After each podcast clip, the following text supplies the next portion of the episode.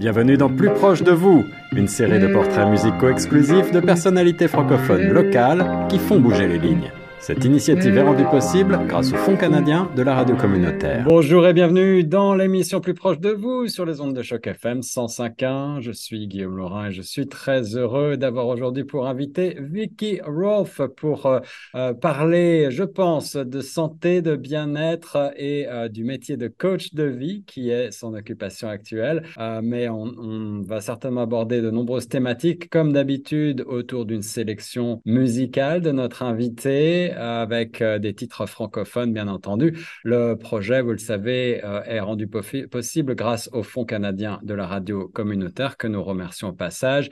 Et il consiste en une série d'émissions de portraits audio et vidéo. Vous pouvez donc aussi nous suivre et nous rejoindre en vidéo sur notre page YouTube. Bonjour Vicky, ça va bien? Oui, ça va bien, toi? Ça va très bien, ravi de te connaître. On a été mis en relation avec un ami commun qui est passé dans cette même émission. On peut le citer puisqu'il s'est s'agit euh, de Patrick Bizindavi. Euh, ben, peut-être un mot d'introduction euh, juste sur euh, cette connexion avant d'apprendre à mieux te connaître, Vicky. Oui, en fait, ben, Patrick m'a été introduit par une autre personne, plus au, au niveau travail, pour euh, collaborer ensemble et on a appris à se connaître. On est devenus amis et voilà, il m'a parlé de l'émission. Il m'a dit, ah, je pense que tu serais une bonne invitée. Alors, voici. et voilà, il m'a également dit une bonne invitée, un, un bon fit, comment dire en anglais euh, pour, euh, pour l'émission parce que euh, tu as beaucoup de, choses à dire, je pense. J'espère qu'on va avoir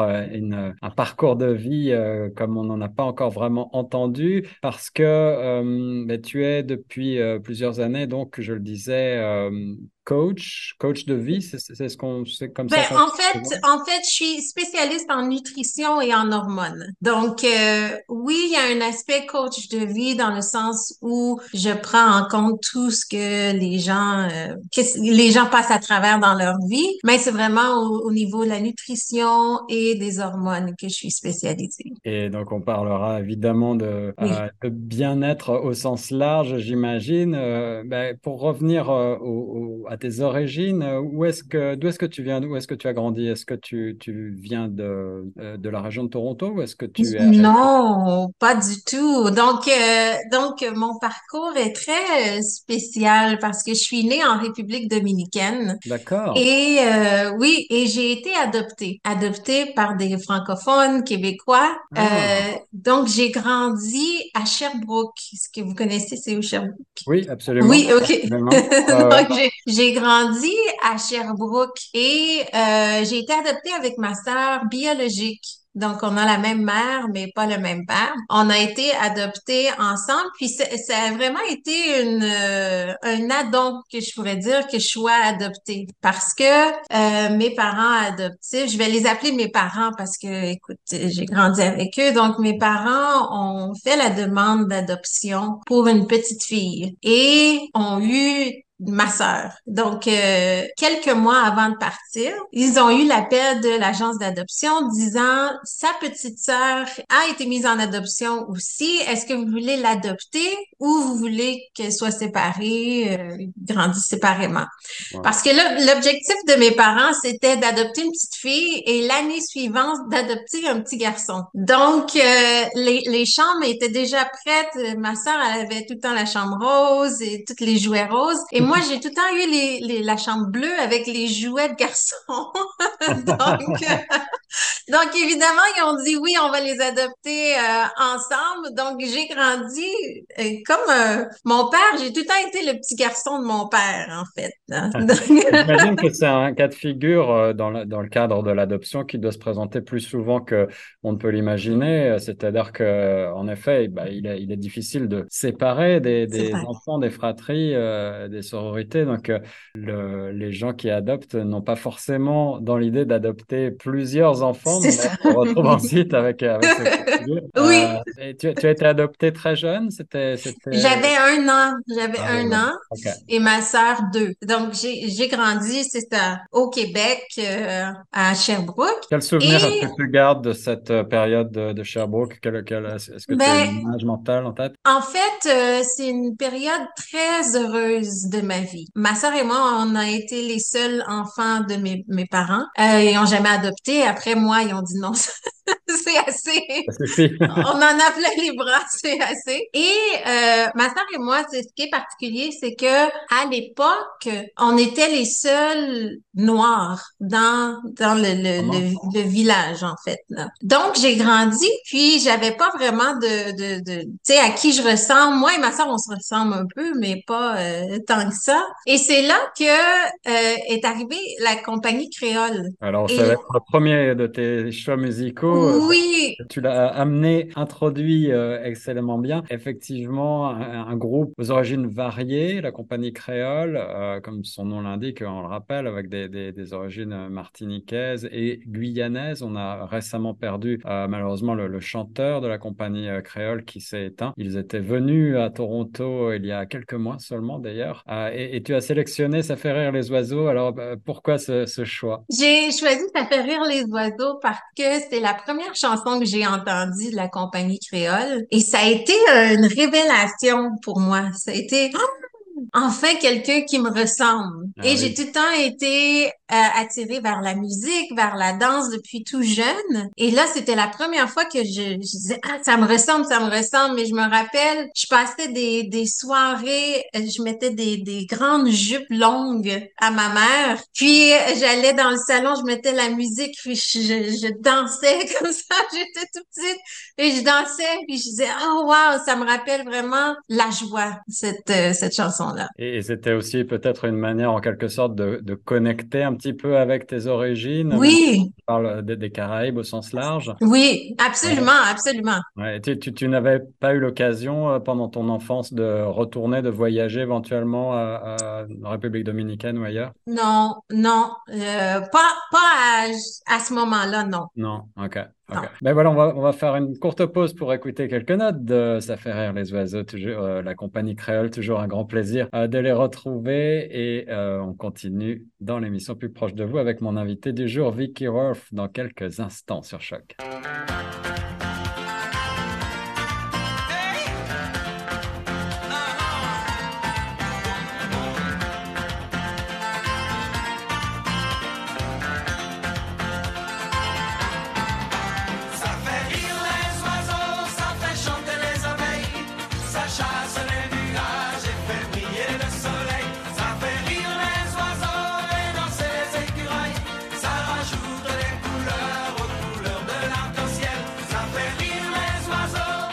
Compagnie créole, merci pour ce premier extrait, Vicky, sur les ondes de Choc FM dans l'émission Plus proche de vous. On avance un tout petit peu euh, dans le temps, dans ton parcours. Euh, tu as grandi donc à Sherbrooke, dans un milieu, euh, tu le disais, effectivement, bah, francophone, et puis où tu es la seule personne noire, en quelque sorte, du, village. Aujourd'hui, je pense que la, démographie a un petit peu changé. L'immigration a fait que la, la ville est beaucoup plus multiculturel? Oui, oui, beaucoup plus, beaucoup plus. Mais dans les années 80, euh, c'était euh, c'était nouveau. Puis moi, j'ai tout le temps, j'ai grandi à Sherbrooke, mais c'est c'est vraiment un petit village à côté de Sherbrooke qui s'appelle East Angus. Que euh, c'est très rare que les gens connaissent. Donc je dis Sherbrooke. Donc à à, à l'époque, c'était pas multiculturel du tout là. Et jusqu'à ce que je commence le secondaire. Quand j'ai commencé le secondaire, je suis allée au séminaire salésien à Sherbrooke. Et une des raisons pourquoi j'ai choisi cette école, c'est parce qu'il y avait un professeur noir. OK. Et j'ai dit, wow! Donc, c'était tout nouveau pour moi, un professeur noir. Et j'avais un rêve à l'époque. Et mon rêve, c'était de chanter et danser avec Janet Jackson. Wow! Ah oui, c'est des, belles ambitions. oui. Euh, on est en pleine période, j'imagine, euh, de la, de la gloire de, Janet Jackson. Oui, c'est ça. et j'imagine combien... Tu pratiquais la musique toi-même et la danse? Oui, oui. donc, la danse, j'ai pratiqué depuis l'âge de 4 ans. Et puis, la musique, je veux dire, le chant est venu par la suite. Donc, euh, je me suis mis, quand j'étais au secondaire, je me suis mis à écrire mes propres chansons. Euh, il y a une de mes chansons qui est devenue la chanson thème de l'école.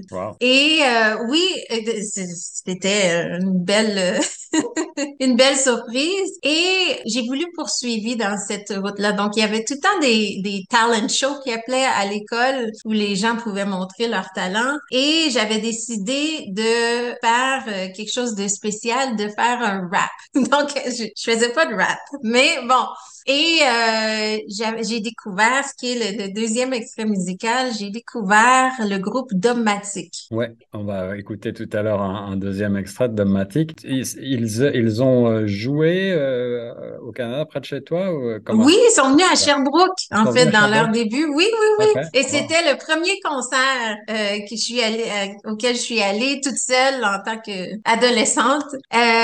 puis c'était la, la folie furieuse, le Dogmatic, c'était partout ouais, Oui, oui. C'était un grand groupe, effectivement, hyper populaire. Oui, oui, hyper populaire. Et donc, j'ai décidé au talent show de faire une chanson de dogmatique et j'ai demandé à mon professeur qui est noir de, de venir avec moi. Et là, c'était, je me sentais comme si on, on était dans le stade olympique. C'était, c'était euh, la folie furieuse parce que les gens pensaient que c'était le chanteur de dogmatique qui était venu chanter.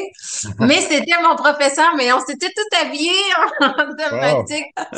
Et c'est vraiment à ce moment-là, c'était vraiment, vraiment un moment vraiment tournant pour moi parce que c'est vraiment à, cette, à ce moment-là que j'ai dit oui, je veux vraiment chanter, c'est ce que je veux faire dans la vie. Ah, donc c'est vraiment un tournant, effectivement. Euh, tu as décidé d'embrasser une carrière professionnelle? Oui, je voulais faire, oui, c'était l'objectif, oui. quels instruments est-ce que tu pratiquais à ce moment-là? Ben, à ce moment-là, je faisais de la guitare, j'avais fait du piano, puis euh, je voulais chanter. Donc, j'ai commencé des cours de chant à Sherbrooke à l'époque aussi. Alors, des grands modèles, euh, Janet Jackson, Dogmatic. On va écouter euh, un extrait de Soul Pleureur, Soul Pleureur de Dogmatic tout de suite, choisi par notre invité Vicky Rolf sur les ondes de choc.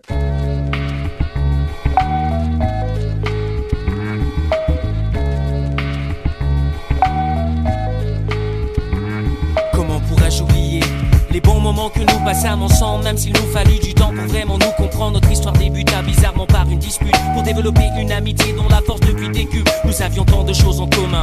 Outre les cours et la musique, nous aimions le même type de femme, nous battions pour la réussite. Quand j'étais dans le besoin, tu sacrifiais tout pour moi. Si j'ai continué dans cette voie, c'est grâce à toi. Ton support m'était si précieux. Vieux, tu me répétais sans cesse, fais de ton mieux si tu veux, tu peux. Ces quelques phrases résumaient clairement ton attachement. Ta place était parmi nous, mais le destin le prit autrement.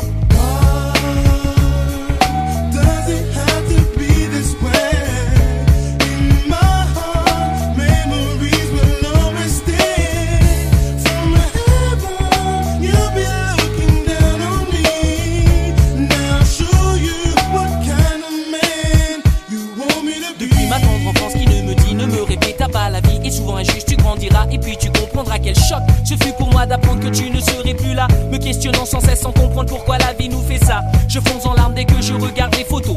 Rappelle-toi de notre fugue, qu'est-ce qu'on a. Ah, Vicky, merci pour cet extrait, deuxième extrait dans l'émission Plus proche de vous, toujours sur les ondes de choc FM 105.1. Euh, Vicky, euh, en, personnifiant, en incarnant en quelque sorte ce groupe avec ton professeur dogmatique, as-tu euh, nous expliqué avoir eu comme une révélation euh, pour la suite de ta carrière, vouloir embrasser la carrière de chanteuse et. Euh, quelle a été la suite? Est-ce que tu t'es engagé dans des ou est-ce que tu as fondé un groupe? Donc, euh, j'ai pas fondé un groupe. Ce qui est arrivé, c'est que j'ai déménagé à Montréal. J'ai déménagé à Montréal pour suivre euh, des cours de, de danse approfondie et des cours de chant approfondi. Et c'est là que tout va se relier. Vous allez dire, ah, OK. Donc, euh, je prenais des cours de chant avec une, une, euh, une coach phénoménale et elle a décidé de faire un groupe. Donc, euh, elle allait enseigner à un groupe. Et je me présente à un moment donné. Ça faisait quand même un an ou deux que je faisais des cours de chant avec elle. Et je me présente à, à, ce, à cette soirée où qu'elle allait introduire le groupe ensemble. Et je m'assois à côté d'une une fille que j'ai jamais vue de ma vie, que je connaissais pas. Et elle se tourne vers moi et me dit, ah, je serai pas là pour les prochaines six semaines. Et moi, en étant curieuse de nature, j'ai dit, mais pourquoi? Mais sans savoir son nom. Et elle me dit, parce que j'ai été adoptée. Euh, je suis née en République dominicaine et j'ai retrouvé ma famille biologique et je vais passer six semaines avec eux pour apprendre à les connaître. Alors ça, c'est une sacrée coïncidence. Oui, c'est... et là, la, la, mâchoire m'a tombé. J'ai comme fait, quoi? Mais elle a dit, pourquoi, pourquoi tu fais cette face-là? Ben, j'ai dit, mais j'ai été adoptée moi aussi et mon rêve, c'est de trouver ma famille biologique. C'est vrai, c'est vraiment, parce que euh, j'ai rencontré euh, à de nombreuses reprises dans le cadre de nos émissions des gens qui ont un parcours un petit peu similaire au tien, qui ont été adoptés effectivement et suivant les moments dans, dans leur vie dans lesquels ils ont été adoptés, certains cherchent leurs racines et d'autres au contraire ne sont, pas, intéressés. intéressés, veulent rester euh, sur euh, leur, euh, leur vie intégrée dans leur famille d'adoption qui est leur famille, leurs parents. mais on comprend évidemment le besoin de savoir d'où l'on vient et de connaître. Il y a toujours peut-être cette, cette part de mystère que l'on souhaite dévoiler. Je ne vais pas anticiper, mais j'ai hâte de savoir si tu as pu. tu as oui. ben en fait, moi, je voulais apprendre, je voulais voir d'où je viens, oui, à qui je ressemble, et je voulais connaître aussi mon pays d'origine parce que j'en avais entendu parler. Mes parents n'ont jamais caché le fait qu'on a été adoptés. Euh, ils nous ont toujours montré des photos. Ils avaient même la photo de mes parents biologiques avec mm. leur nom. Euh, donc, ça n'a jamais été un secret, mais c'était un, désir de, de, de, de, voir, OK, mais c'est qui, c'est qui eux, c'est quoi mon pays? Et tout ça, c'est quoi ma culture? Donc, euh, pour revenir euh, dans le cours de chant, donc quand je lui dis que mon rêve, c'est de retrouver ma famille biologique. Elle me dit simplement, ben, viens avec moi. Et j'ai dit, mais, je, je sais même pas, je sais même pas c'est quoi ton nom, c'est quoi ton nom? Donc, elle me donne son nom, elle me donne son numéro de téléphone, elle dit, sûrement que nos parents se connaissent parce qu'on a été euh, adoptés dans les mêmes années, tout ça. Elle dit, rappelle-moi, dis-moi. Donc, j'appelle ma mère et je lui dis, maman, j'ai rencontré quelqu'un qui veut m'inviter à aller chercher ma famille biologique. Est-ce que tu la connais? Son nom, c'est tel et le nom de sa maman qui était décédée à l'époque, mais le nom de sa maman, c'est tel. Et ma mère ne parle plus au téléphone. J'ai dit, maman, qu'est-ce qu'il y a? Qu'est-ce qu'il y a? Elle dit, mais sa mère, c'est elle qui nous a aidés à vous adopter. Vraiment. Donc, euh, elle dit, mais oui, je sais c'est qui, je la connais. Elle dit, vas-y. Tes parents ont supporté cette, cette idée d'aller vers tes racines? Ouais. Oui. Et euh, ma mère, je me rappelle, je suis, je suis descendue à Sherbrooke chez, ma, chez mes parents. Ma mère m'a donné la photo euh, de mes parents biologiques, leur nom, euh, où je suis née, dans quel village. Puis elle a dit bonne chance. J'espère que tu vas les retrouver. Là, c'est vraiment l'aventure. Tu te plonges dans un, inconnu total, euh, sans savoir s'ils sont encore de ce monde, sans savoir si tu vas pouvoir les retrouver, s'ils n'ont pas déménagé, sans savoir, euh, sans avoir non, aucune idée, mais j'avais un sentiment que ça allait fonctionner. Donc deux semaines plus tard, je pars, je suis dans l'avion avec euh, mon ami. Euh, puis je parle pas espagnol. Hein. La République dominicaine, c'est espagnol. Moi, je je parlais pas espagnol du tout à l'époque. Donc je suis partie pour deux semaines. La première semaine, je suis restée avec elle et sa famille biologique pour apprendre un peu plus la, culture, les coutumes, etc. Et la deuxième semaine, on s'est dit, OK, je me rappellerai toujours, c'était un mercredi matin. Et puis, euh, elle dit, on y va. Sa mère biologique, son père biologique nous, amène dans un camion et on part dans le village où je suis née. Et euh, à ce moment-là, j'ai j'ai la photo et j'ai le nom. C'est tout ce que j'ai. Donc, on arrive dans le le, village et on montre la photo à tout le monde. Moi, je tiens la photo, je dis, hola, hola. puis, euh, puis là, on demande, est-ce que vous connaissez telle personne, telle personne? Tout le monde, tout le monde veut aider. C'est très chaleureux, tout le monde veut aider. Allez euh, voir telle personne, allez là, allez là. Puis ça venait à rien. Jusqu'à quelqu'un, à ce que quelqu'un dise, allez à la caserne de pompiers, ils vont pouvoir vous aider. Mais les gens avaient entendu parler de ta famille, connaissaient ce nom? Pas du tout, non? C'est une vraie enquête? Non, non.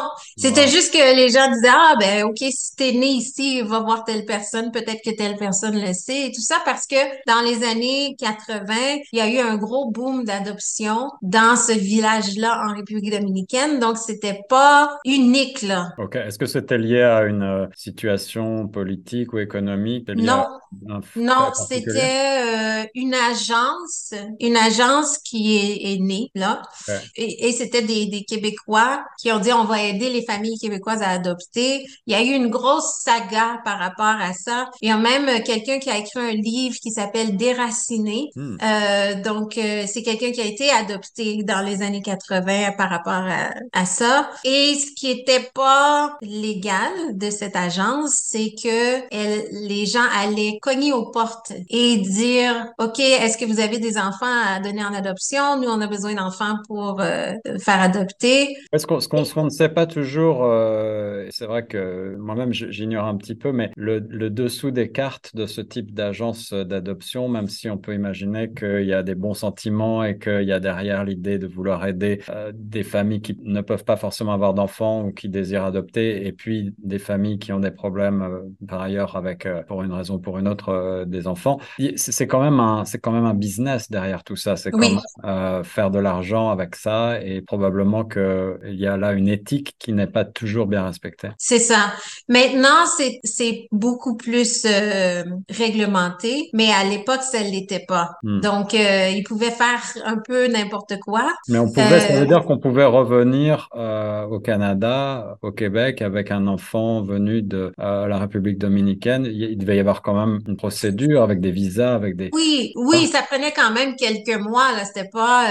mais sauf qu'aujourd'hui, le processus d'adoption, c'est des années, c'est long. Mais à l'époque, un an peut-être. OK. Et tu avais un enfant, là. Ouais, ouais. Ce qui peut être aussi une bonne chose dans la mesure où, comme tu l'as expliqué, tu as été adopté très jeune et donc tu n'as pas véritablement souffert de, de déracinement, euh, en tout cas euh, en, en, tant qu'enfant. Tu as pu euh, t'adapter très facilement à ton pays d'accueil. Oui, oui, oui, c'est sûr. Il y a toujours une partie de déracinement, c'est sûr, parce que inconsciemment, tu as été enlevé ta mère biologique d'un très, très jeune âge pour te mettre dans les mains d'étrangers. J'ai, moi et ma sœur, on a été très, très, très, très choyés parce que nos parents adoptifs, c'est des gens merveilleux. Mais j'ai entendu des histoires où ce n'était pas le cas. Donc, c'est parfois, c'est parfois des difficultés. Alors, quelle a, quelle a été le, la suite de ton enquête? Est-ce que tu as réussi à retrouver tes racines? Oui. Donc, c'est à ce moment-là, c'est ça, j'arrive au, euh, à la de pompiers et je demande, est-ce que vous connaissez telle personne, telle personne avec la, la photo? Et il y a un monsieur qui vient vers moi et il dit, la photo peut-être pas, ça me dit rien, mais le nom me dit quelque chose. Attendez quelques minutes, je vous reviens. Et il s'en va à l'intérieur faire un appel et il revient et il me serre la main et me dit, bonjour, je suis, je suis ton cousin. Euh, je viens d'appeler ta sœur. Elle vient te chercher dans cinq minutes. j'ai fait, quoi? Et il me dit, t'es très chanceuse parce que moi, je travaille pas ici. Il dit, moi, je fais juste du, du remplacement une fois ou six mois. Ton père, lui, c'était ma sœur du côté de mon père. Donc, il dit, ton père n'est pas connu sous son nom euh, de naissance. Ton père est connu sous un surnom parce que c'est souvent ce qui arrive euh, dans les Caraïbes. Tout le monde a des surnoms. Oui, oui. Mais personne connaît le nom d'origine. Le nom réel, c'est ça. Oui, le nom réel. Donc, juste les membres de la famille. Pour bien comprendre, tu, tu vas rencontrer une de tes sœurs biologiques euh, qui est restée en République dominicaine, c'est ça? Oui, c'est ça, c'est ça. Donc, euh, il dit, si, si c'était pas de moi, t'aurais jamais retrouvé ta famille parce qu'il y a personne qui connaît leur nom, leur nom d'origine. Donc, euh, j'attends, j'attends quelques minutes et là, j'ai ma sœur qui est 11 ans plus vieille que moi, qui arrive sur son petit scooter. Puis elle me regarde en voulant dire, mais qu'est-ce c'est qui t'es qui toi, qu'est-ce que tu veux, tout ça. Et là, j'essaie d'y euh, baragouiner en espagnol que je suis sa sœur, j'ai été adoptée, je suis partie quand j'avais un an. Et elle se met à pleurer, puis elle m'amène sur le scooter, elle dit, viens, je vais te présenter ton père. Est-ce qu'elle elle se rappelait de, elle se rappelait de toi, de l'histoire? Oui, elle, elle se rappelait parce qu'elle a 11 ans de plus que moi. Ouais, c'est ça. Donc, euh, elle m'amène chez mon père, où elle, elle vivait là à l'époque. Et euh, mon père arrive, puis il me, regarde, il est complètement euh, abasourdi. Il, sait pas quoi dire parce que je ressemble comme deux gouttes d'eau à ma mère biologique. Ah, donc il a, il y a pas eu d'hésitation. Il a, il y a pas eu d'hésitation. Non, c'est ça. Ouais, Et à ce moment-là, j'avais 22 ans à ce moment-là. Donc, donc j'y ressemblais comme deux gouttes d'eau.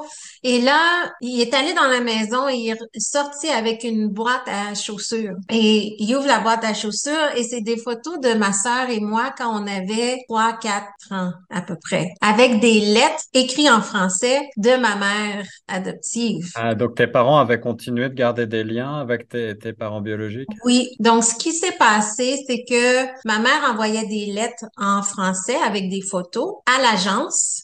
L'agence traduisait les lettres en espagnol et changeait l'enveloppe pour pas qu'il y ait d'enveloppe de, d'adresse de, retour. et là, il l'envoyait à ma famille biologique. Donc, eux, ils avaient pas, ils pouvaient pas nous réécrire parce qu'il y avait pas d'adresse. C'était une, donc une volonté de l'agence de, de, de, Pour nous protéger. Pour, pour, vous protéger en quelque sorte, ouais. Oui. Donc, eux pouvaient pas nous réécrire, mais nous, on savait pas que les lettres se rendaient. Donc, euh, à l'âge de 4 ans, moi, j'avais 4 ans, ma mère a dit, on va arrêter parce qu'on sait même pas où, s'en vont les lettres. Mais ils avaient toutes gardées dans une boîte euh, à chaussures. Donc, euh... une, une, belle histoire humaine euh, qui donne des, des frissons, là. J'avoue que c'est une, une configuration que j'ai jamais entendue entendu. Euh, une belle histoire. Donc, tu, tu retrouves ton père. Euh, oui. Et, qu'en est-il de ta maman? Et donc, euh, quand j'étais chez mon père, ma sœur a appelé ma mère. Donc, c'est pas sa mère à elle, mais elle a quand même appelé ma mère. Elle a dit, elle est revenue. Viens, elle est revenue. Et là, ma mère habitait à, l'autre bout de l'île. Donc, sont arrivés chez mon père. il était, je pense, 11 heures le soir. ma mère, mes frères, mes sœurs du côté de ma mère, les enfants, euh, il y avait à peu près une vingtaine de personnes qui sortent d'un camion. je me dit, mais c'est quoi ça? Ça, doit être quand même, ça doit être quand même quelque chose de, de émotionnellement très très fort euh, de se retrouver du jour au lendemain avec une famille qu'on ignorait exister, des frères, des sœurs euh, qui parlent une langue qu'on ne maîtrise même pas et, malgré tout on a ce lien familial très très fort. Bah, j'imagine effectivement que après le moment où on est abasourdi, là il y a, y, a, y a, beaucoup de, de joie et de bonheur quand même de, retrouver euh, de nouvelles racines, de nouvelles connexions. Est-ce que, est que tu gardes euh, ces connexions? Est-ce que tu les entretiens? Est-ce que tu as des relations toujours avec ta famille en République dominicaine? Oui, oui, oui, continuellement. Heureusement, est-ce que, grâce est-ce que tu as appris l'espagnol? J'ai appris l'espagnol parce que c'est à ce moment-là, après, après ce, ce, ce, voyage-là, donc c'est là que je, je, suis revenue à, à Montréal et c'est là que j'ai pris la décision. J'ai dit, je vais apprendre l'espagnol. Donc, je me me suis dit, je vais faire comme mon ami, je vais retourner l'année d'après, passer deux mois avec ma famille, immersion totale, et je vais apprendre, et c'est là que j'ai appris l'espagnol. Et tes parents euh, d'adoption étaient euh, toujours bienveillants par rapport à cette démarche? Ils ont, ils ont, ils, n'étaient pas effrayés que tu euh, partes définitivement en quelque sorte? Oui, mais oui, c'est sûr que c'est une pensée qui est dans la tête de, de tout parent adoptif hein, quand ils disent ah mais qu'est-ce qui va arriver, qu'est-ce qui va arriver. Et surtout quand j'ai pris la décision de partir pendant deux mois, ils ont dit ah bon ben voilà, on l'a perdu, c'est c'est fini, euh, elle reviendra plus. Euh, et je me rappelle, je me rappelle, ça faisait peut-être une semaine que j'étais euh, j'étais en République dominicaine euh, et j'ai appelé mes parents ici. Et ma mère a dit est-ce que ça va, est-ce que tu vas revenir? Hmm. J'ai dit ben oui maman, c'est c'est toi ma mère. Même si j'ai trouvé ma famille biologique, c'est j'ai grandi avec toi, c'est toi qui m'as élevé, c'est toi qui... Je dis, inquiète-toi pas, je vais toujours être là, tu vas toujours être là pour moi, t'es, es ma mère. C'est de là que, que vient le, le, prochain extrait Montréal de, d'Ariane Moffat parce que mes racines sont ici. Même si c'est j'ai je suis euh, je suis née en République dominicaine, je vais toujours revenir. Ouais, ouais. musicalement euh, ben, on a parlé de tes modèles, j'allais dire euh, certains de tes modèles musicaux et, et, pour ce qui est effectivement de la musique franco-canadienne, tu suivais de près ce qui se faisait au Québec et les artistes comme Ariane Moffat qu'on va écouter étaient, étaient des, des influences pour toi? Oui, oui, ben en fait j'aime beaucoup Ariane Moffat, son style et tout ça. Et cette chanson-là, Montréal, m'a toujours. Euh, en fait, ben, il y a des, il y a un rythme des Caraïbes hein, dans cette chanson-là aussi. donc, oui, ça m'a fait. Euh, oui, je, je m'identifie beaucoup avec euh, avec cette chanson-là. Et, et, la chanson résonne aussi parce que à ce moment-là, tu vis à Montréal, donc j'imagine qu'il y a aussi cette connexion-là. On écoute un, un bref extrait de Montréal, Ariane Moffat sur les ondes de choc tout de suite.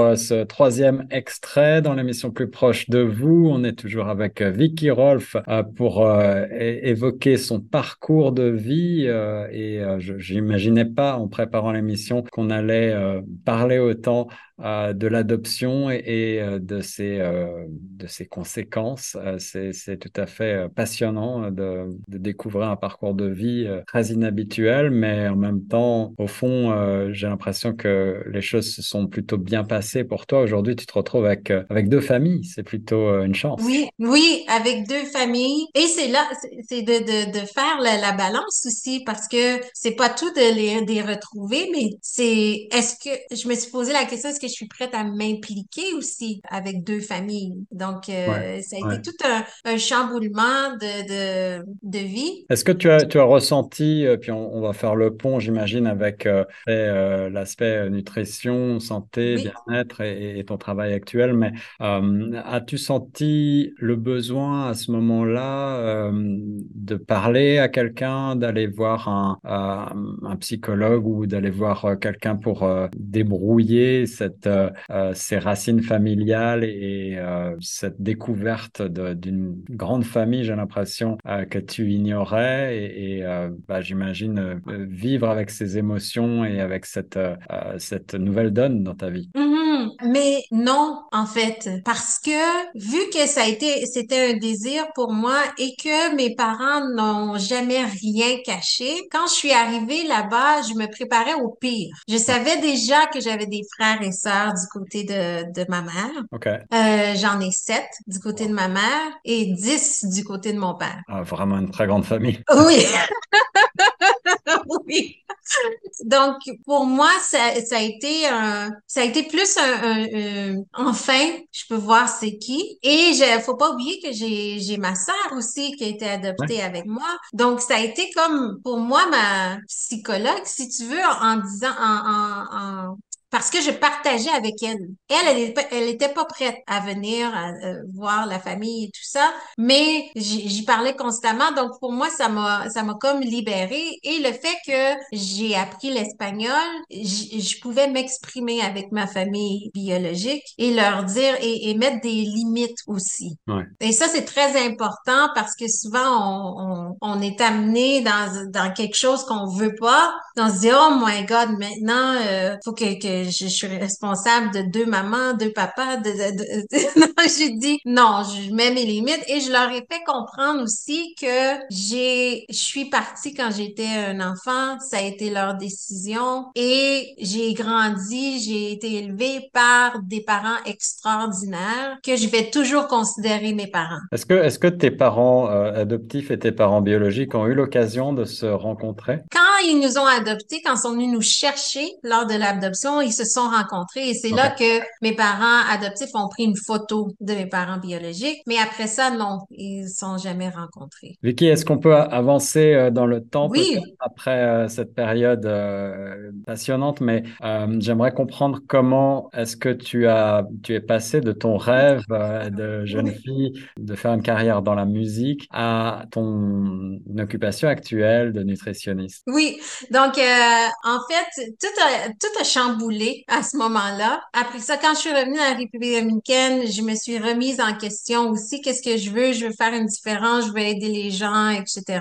Et euh, j'ai décidé de m'en aller dans l'industrie du tourisme. J'ai travaillé sur des bateaux de croisière. Je suis revenue et ma mère adoptive est tombée malade.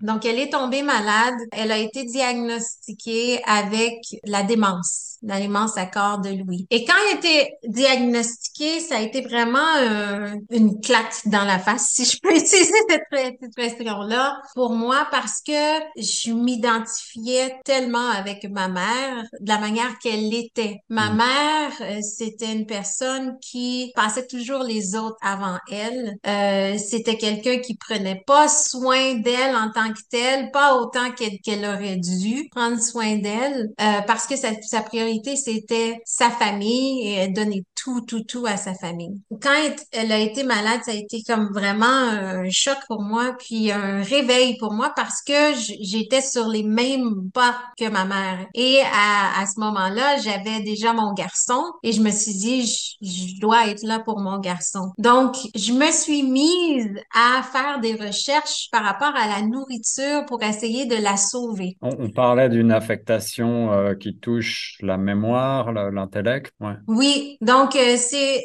la démence à corps de Louis, c'est un mix entre Parkinson, euh, Alzheimer's, hallucination, donc tout ce qui a rapport à, c'est tout, tout dans un. Des, des choses qui ne sont pas encore très bien connues par la science, n'est-ce pas, qu'il y a des, des, des, maladies pour lesquelles on n'a pas encore énormément de données. Ben non, puis en fait, la démence à corps de Louis, c'est une des démences qui est la plus populaire ou la plus répandue, mais la moins connue et la moins diagnostiquée parce que elle comprend tellement de symptômes que ça prend énormément de temps avant de diagnostiquer et par le temps qu'elle est diagnostiquée, ben c'est quasiment trop tard. Euh, à quel âge est-ce que ta maman a été diagnostiquée, si c'est pas indiscret? À l'âge de 68. Ah oui, jeune, assez jeune. Oui, oui. Donc, euh, c'est à ce moment-là que j'ai commencé à m'intéresser à, la, la, nutrition, au pouvoir de la nutrition et ce que j'ai ce que j'ai découvert, c'était extraordinaire. Et j'ai réussi à allonger la vie de ma mère. Euh, j'ai aussi travaillé sur moi. J'ai perdu du poids.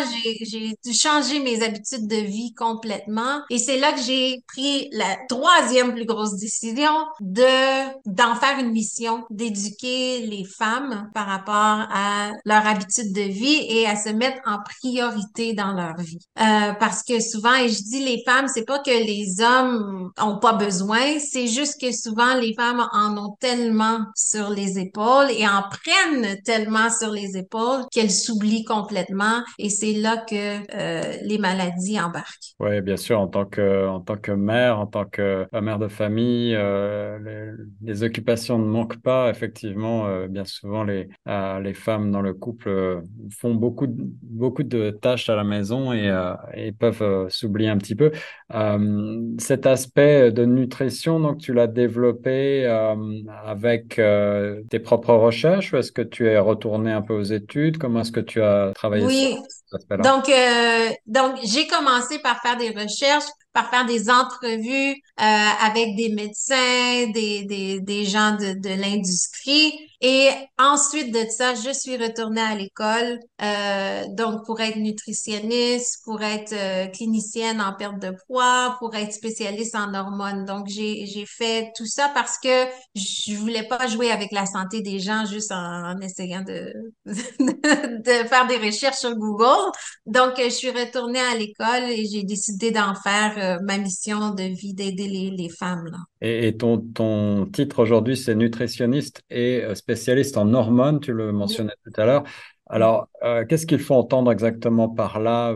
On sait tous, je pense, euh, un petit peu euh, de quoi sont responsables les hormones et ce qu'elles qu'elles font dans notre corps, mais est-ce que tu peux nous en dire un petit peu plus? Pourquoi, pourquoi ce lien avec la nutrition? Oui, parce que les hormones sont responsables d'à peu près toutes les fonctions du corps. Donc, ça influence non seulement si tu as, as, de l'appétit, si tu n'en as pas, le sommeil, l'humeur aussi et ça influence aussi les maladies. Et la cause numéro un du débalancement des hormones, c'est le stress. Et on sait bien qu'on vit dans une société où le stress est omniprésent, mais les gens font semblant que tout va bien. Et c'est ça qui tue à petit feu et qui fait que le développement des maladies comme la démence arrive. Donc, je suis dans la prévention. Souvent, quand on parle d'hormones, les gens disent ah oui, les femmes en ménopause, mais je dis mais c'est pas juste la ménopause. Il y a il y a plein d'hormones dans le corps qui sont tous reliés et donc le stress influence toutes ces hormones là.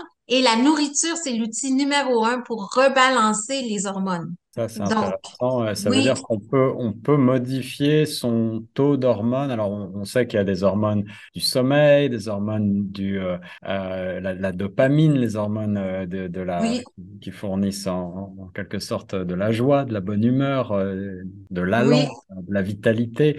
Euh, et puis, on peut penser à la testostérone, à des choses comme ça. La testostérone, l'estrogène, la thyroïde aussi. La thyroïde, ouais. Alors, c'est des choses qui, là aussi, se dérèglent assez euh, fréquemment. Tu disais, le stress euh, on a une des, des causes principales et malheureusement, on, on, le sait tous, on est euh, dans une société effectivement qui euh, pousse par sa productivité, par le, la, la quête de la performance à des situations de stress. Tu nous dis que par l'alimentation, par la nutrition, on peut arriver à modifier notre, nos taux d'hormones?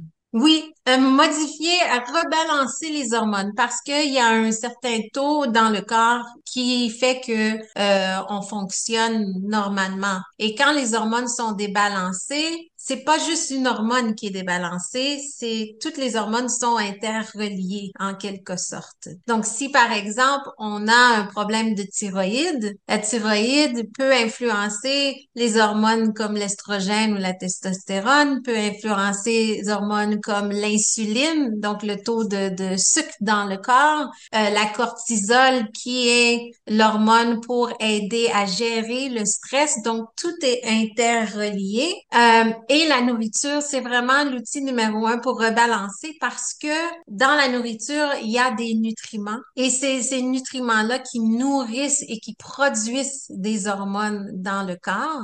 Et ce qui fait que en bien, en s'alimentant bien, on augmente le taux de nutriments qui est dans le corps. Donc, on, aide à la production et au rebalancement hormonal. Alors aujourd'hui, on, on, sait tous qu'on doit manger euh, des fruits et des légumes verts, des choses comme ça. Euh, mais au-delà, quelle est ton approche? Est-ce que tu euh, as une approche individuelle euh, face à tes clients? Est-ce que tu fais une, une sorte de, d'évaluation de leurs habitudes de vie, de leurs habitudes alimentaires pour pouvoir les aider à rebalancer justement leur, leurs hormones? Oui, c'est certain parce que si vous, vous, allez voir quelqu'un qui dit je vais rebalancer vos hormones sans poser de questions, ayez des doutes parce que chaque, chaque individu est très particulier, très unique et il faut dire que la nourriture, c'est l'outil numéro un, oui, mais c'est pas le seul outil. Donc, il faut prendre une approche aussi globale et c'est là que la santé mentale est très, très, très importante parce que euh, je peux te dire, mange plus de fruits, plus de légumes bio, euh, ça va bien aller, mais si Si au niveau mental, ça va pas, si au niveau du sommeil, t'es pas capable de dormir parce que quand on dit le hamster tourne dans ta tête, les effets seront pas les mêmes. Oui, bien sûr. Et le, le rôle évidemment du travail, le rôle de l'environnement, euh, le, le, rôle du sommeil, tu le disais, du sport peut-être? Tout ça, tout mm-hmm. ça, a une influence, oui. Oui, tout ça a une influence et, et c'est pour ça chez la femme a tendance à avoir une grande charge mentale. Donc, euh, elle pense, elle pense aux enfants, elle pense au mari, elle pense, OK, tel a un sport, tel a l'autre sport, je dois faire les lunchs ensuite. Et elle vient en dernier. Et le fait qu'elle vient en dernier fait que son, son mental ou son niveau de bien-être personnel est très, très, très bas et ce qui est plus propice aux maladies. Alors, au-delà de la nutrition, quels conseils euh, tu donnerais à nos auditrices en particulier euh, qui veulent reprendre un petit peu le contrôle sur euh, leurs émotions, sur leurs hormones et, et redonner un petit peu d'allant à leur vie? Donc, numéro un, c'est le sommeil. C'est très important de dormir parce que durant la nuit, c'est là que le corps se, les cellules du corps se régénèrent. C'est là que on se guérit, le corps se guérit, euh, se détoxifie de toutes les toxines qu'il y a dans l'environnement, parce que ça aussi c'est une autre chose qu'on parle pas assez souvent.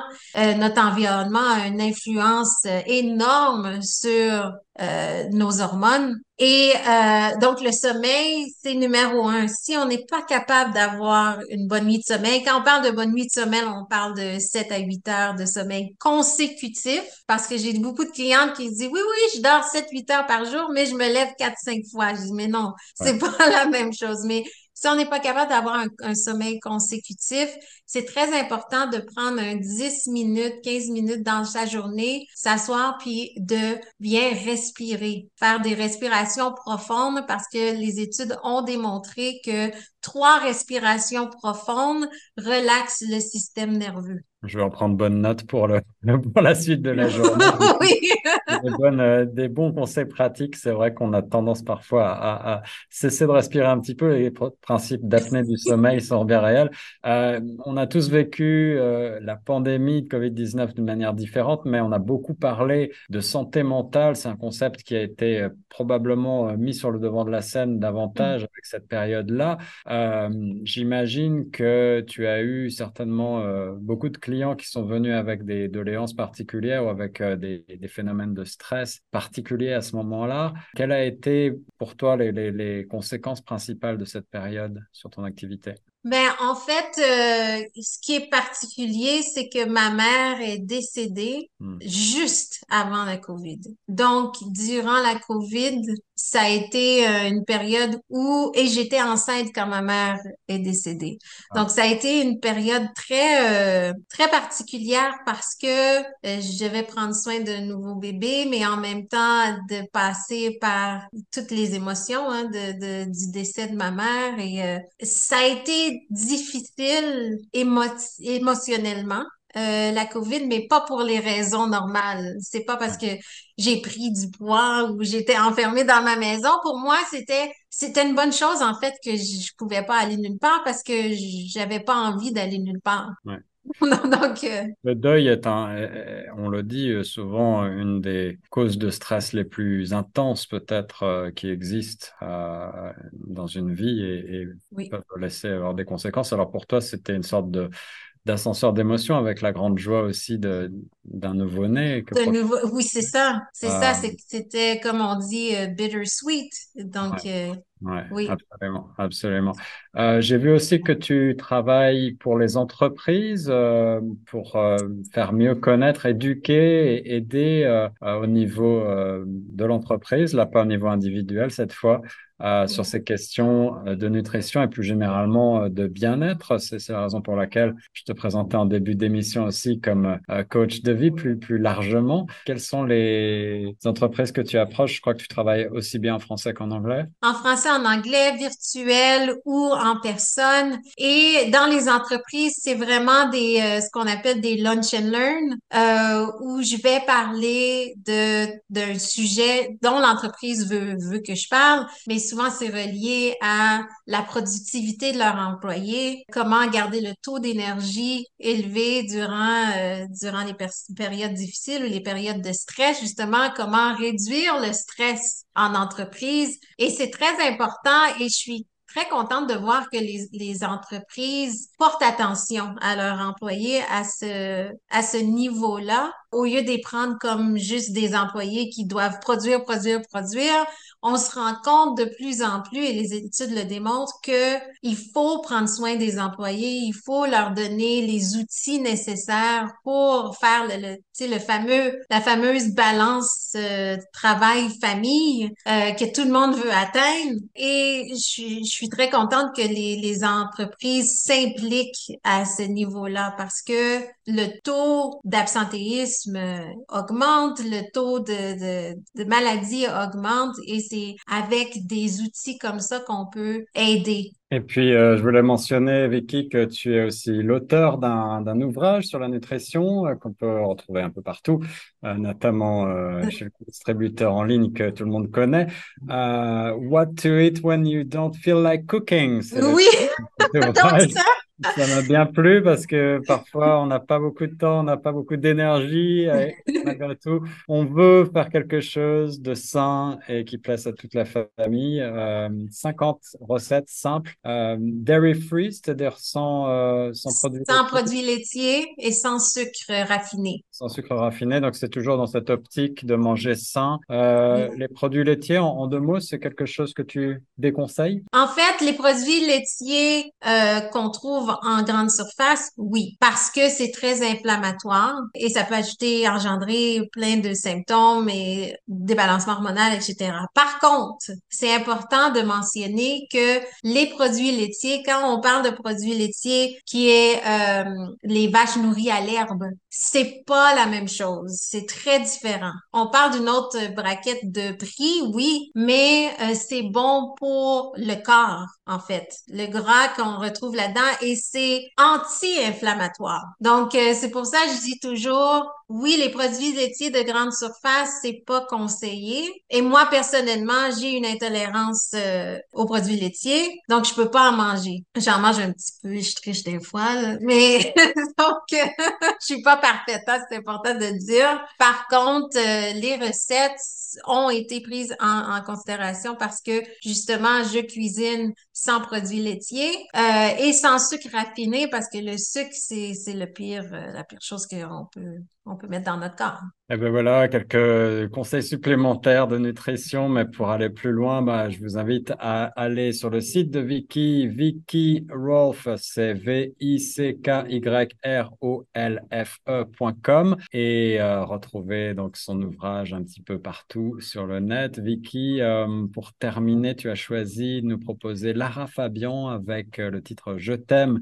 Pourquoi ce choix? Beaucoup de raisons. En fait, première raison, c'est parce me fait penser à ma mère. Euh, elle me fait penser à ma mère et aussi parce que c'est la première chanson que j'ai chantée en public à Montréal euh, quand je faisais mes cours de chant et ça a été un flop total. Flop total. Mais ma mère était là et ma mère, avec ses beaux mots d'encouragement, m'a toujours encouragée de continuer. Euh, donc, il y a beaucoup d'émotions dans cette chanson-là pour moi. Ah, voilà, un très beau choix qui résonne aussi avec euh, ta vie et ton parcours. Euh, Vicky Rolf, c'était un plaisir de te connaître et de dresser ce portrait pour l'émission plus proche de vous sur les ondes de choc FM 105.1.